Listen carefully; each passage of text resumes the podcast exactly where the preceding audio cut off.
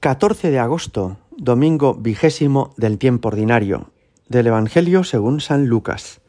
En aquel tiempo dijo Jesús a sus discípulos, He venido a prender fuego a la tierra, y cuánto deseo que ya esté ardiendo. Con un bautismo tengo que ser bautizado, y qué angustia sufro hasta que se cumpla. ¿Pensáis que he venido a traer paz a la tierra? No, sino división. Desde ahora estarán divididos cinco en una casa, tres contra dos y dos contra tres. Estarán divididos el padre contra el hijo y el hijo contra el padre, la madre contra la hija y la hija contra la madre, la suegra contra su nuera y la nuera contra la suegra. Palabra del Señor. Hace unos años un conocido mío tuvo un papiloma en el pie y fue a que se lo vieran y le explicaron que eso se resuelve quemándolo. Se quema con ácido nítrico y desaparece este problema. De esta manera puede uno recuperar su vida normal, volver a andar y volver a hacer la vida que hacía anteriormente. Pero cuando le dijeron esto, le asustó. ¿Cómo? ¿Quemármelo? ¿El pie? Pero esto, esto, no hay otra solución, no hay una pastilla, no hay un jarabe, una pomada que pueda resolver esto, porque le asustaba esa posibilidad de que le quemaran el pie. Sin embargo, esa fue su solución quemándole ese papiloma, volvió a recuperar la salud y el andar cuando se regeneró la piel y ahora mismo lleva una vida magnífica. Fijaos, quemar es algo que puede parecernos muy peligroso y es algo que no nos gusta a priori en estos meses de verano en los que hay tantos incendios forestales y tememos tanto que se quemen los parques, los bosques, que perdamos la riqueza de la naturaleza, lo que sea fuego o quemar nos da pánico y, no nos gusta a ninguno. Sin embargo, a veces es imprescindible. Hay que quemar los papilomas para que uno pueda volver a andar. Hay que quemar también a veces con la radioterapia o con otro género de, tratamientos algunos tumores. Hay que quemar aquello que no se puede resolver de otra manera. Cuando hoy Jesús nos decía en el Evangelio, he venido a prender fuego a la tierra, no hay que temer, Él no viene a destruir la tierra, ni la humanidad, ni la naturaleza. Él viene precisamente a librarnos de aquello que hace imposible nuestra vida en este mundo. Él viene a deshacernos de lo que nos amarga la vida, que es el pecado y que es lo que destruye la convivencia humana. Él tiene que quemar la soberbia, Él quiere quemar la avaricia, Él quiere quemar la mentira de modo que pueda crecer la vida social y nuestra vida familiar con más alegría, con más ilusión, con más esperanza. No hay que temer a Jesucristo. Él no viene a destruirnos a nosotros, sino que viene a quemar lo que nos hace la vida más difícil. Fijaos que es precioso que el Señor tenga mucho interés en nuestra salud y en nuestra alegría. Y es precioso que Él esté dispuesto a tomar todas las medidas necesarias para ayudarnos en lo que más necesitamos. Pero a priori a uno le podría parecer que eso le va a incomodar. Cuando dice el Señor, ¿pensáis que he venido a traer paz a la tierra?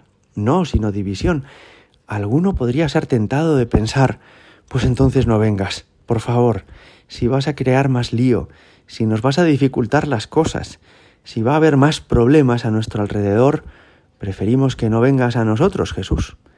¿Os imagináis que pensara así alguien a quien le dicen lo que hay que hacer para librarle de un tumor cancerígeno? ¿O pensáis que despreciara un tratamiento la persona que tiene un papiloma? Se vería abocado a que esta enfermedad o a que este sufrimiento fuera creciente en su vida. Y por evitar un pequeño dolor, por evitar una intervención que es verdad que es incómoda, terminaría saliendo perdiendo, terminaría mucho más perjudicado por ese virus, por ese tumor que le está afectando a su salud.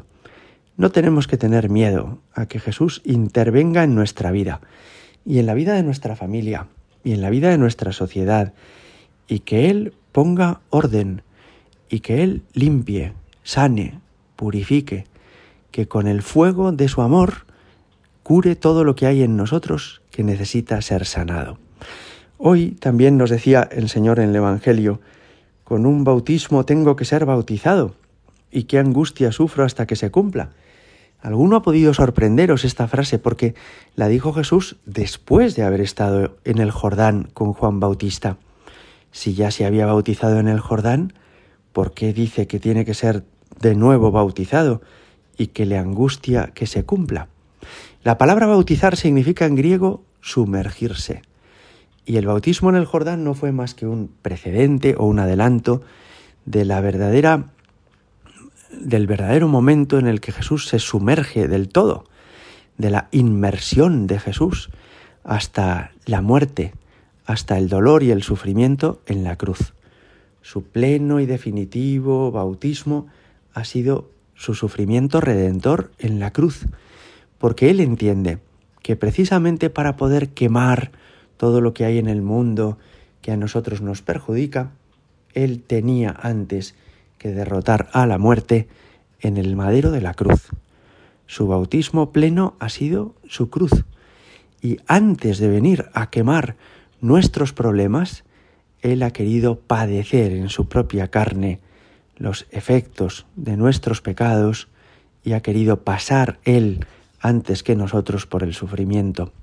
Por eso, cuando alguna vez alguna cosa te haga sufrir, cuando te parezca que Dios te está probando, cuando tengas dolores o tengas problemas o dificultades que te lo hacen pasar mal, piensa, todo esto puede ser positivo si lo acepto, como el que acepta un tratamiento o una terapia. Todo esto puede ser positivo y Jesús ya ha pasado por todo esto porque Él ha sufrido en su pasión todos los tormentos de su carne. En este día le damos gracias al Señor porque no ha venido a dejarnos en paz, es decir, a dejarnos con nuestros males y dolores y sufrimientos, sino que ha venido a curarlos con su cruz. Gloria al Padre y al Hijo y al Espíritu Santo, como era en el principio, ahora y siempre, y por los siglos de los siglos. Amén.